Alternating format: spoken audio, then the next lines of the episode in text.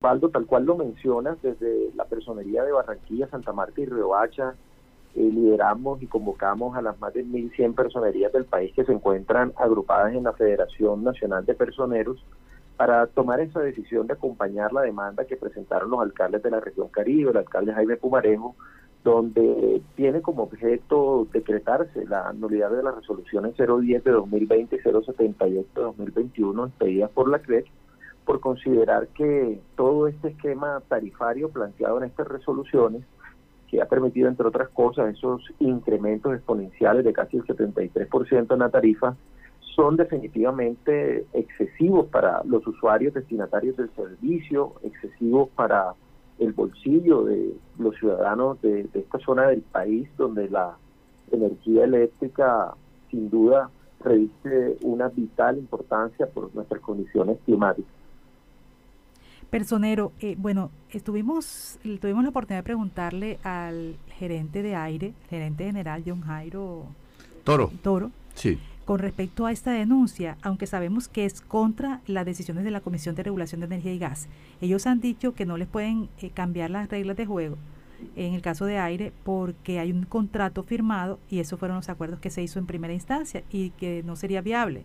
Entonces, ¿ustedes qué creen? Porque el alcalde presentó algunas propuestas que podrían mejorar, de eso está hablando de un fondo de estabilización. Eh, ¿Usted qué cree de todo esto? Además, porque, como le digo, hay ya una acción por parte del gobierno, un acuerdo con la empresa y ahí también hay que mirar la parte legal.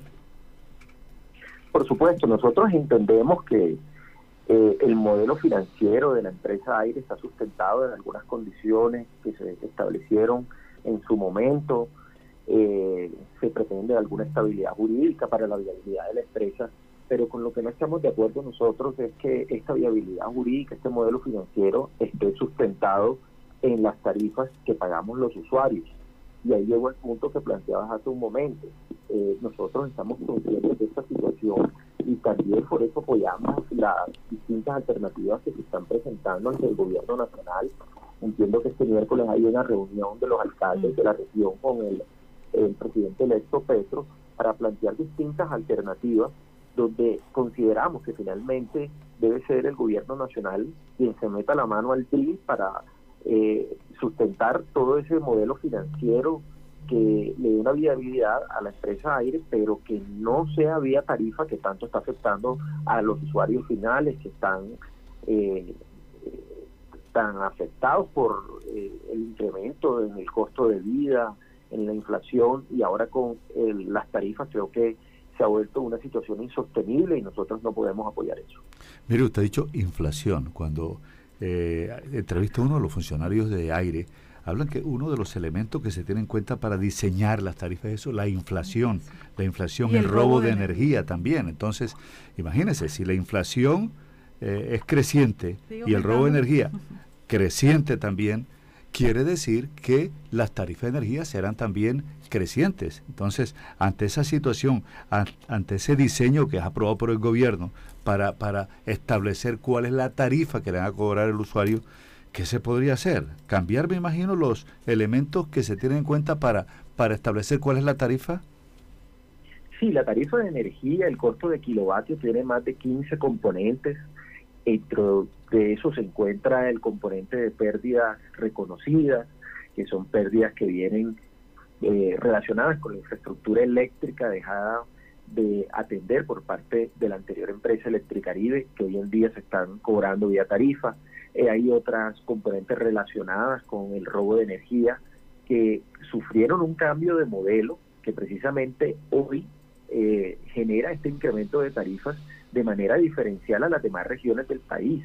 Y en ese punto es donde nosotros no estamos de acuerdo. De acuerdo. Yo creo que el, el modelo diferencial que se debe manejar no debe ser al alza, sobre todo para esta región del país, como lo decía hace un rato, que tiene unas condiciones climatológicas que necesita el servicio de energía para poder eh, desarrollar actividades sociales, económicas, eh, se necesita para garantizar el disfrute de derechos fundamentales como la vida, la salud, la integridad personal, vivienda digna, vivienda adecuada, y nosotros no podemos conectar que vía esta tarifa a estos cambios que se hicieron en estas resoluciones que están demandadas se incremente de manera excesiva como está pasando en estos momentos. Ahora, nosotros sabemos que eh, hay un modelo financiero que sustenta la empresa que debe soportarse, pero no creemos que la fuente debe ser vía tarifa a costa de los usuarios.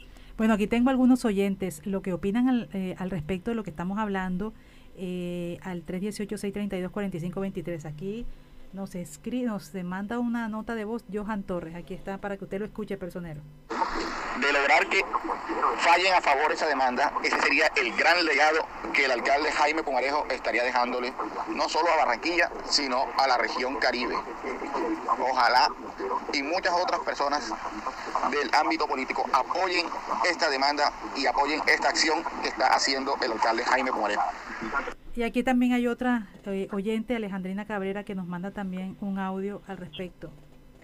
Buenos días, Jenny. Buenos días, Osvaldo y todo el personal de Noticias Ya.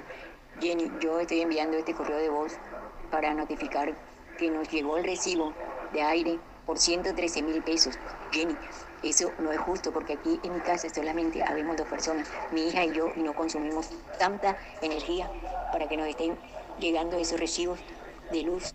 Ahí están las inquietudes de los oyentes. Acá un oyente, bueno, no sé si es soporte de, de la personalidad, me imagino que sí, porque es la que vela por por, por la gente, por la comunidad, dice, se viene enfrentando en la subestación centro con mucha frecuencia eh, explosiones de las líneas que salen de la subestación centro y el oyente envía fotos, fotos eh, de estas eh, explosiones, de estas denuncias de la subestación centro.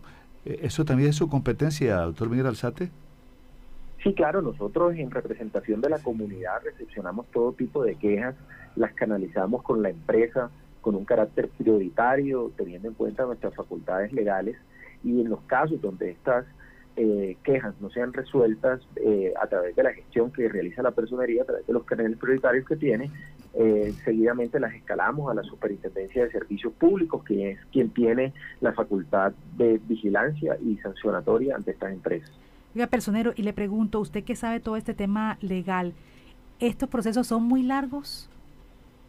Eh, digamos que las expectativas de un proceso donde se ejerce un medio de control de nulidad simple eh, puede tardar entre uno y dos años. Mm. Ahora todo eh, siempre es variable dependiendo de temas de congestión judicial y de la atención que se dé frente a el proceso eh, litigioso donde hay distintas partes que participan, exponen sus puntos de vista, todo eso amerita trámite, amerita tiempo, nosotros sabemos que las expectativas, eh, eh, digamos, de una solución vía este camino judicial no son del corto plazo, por eso también hay que apostarle a las otras líneas de acción que está emprendiendo la administración distrital ante el gobierno nacional.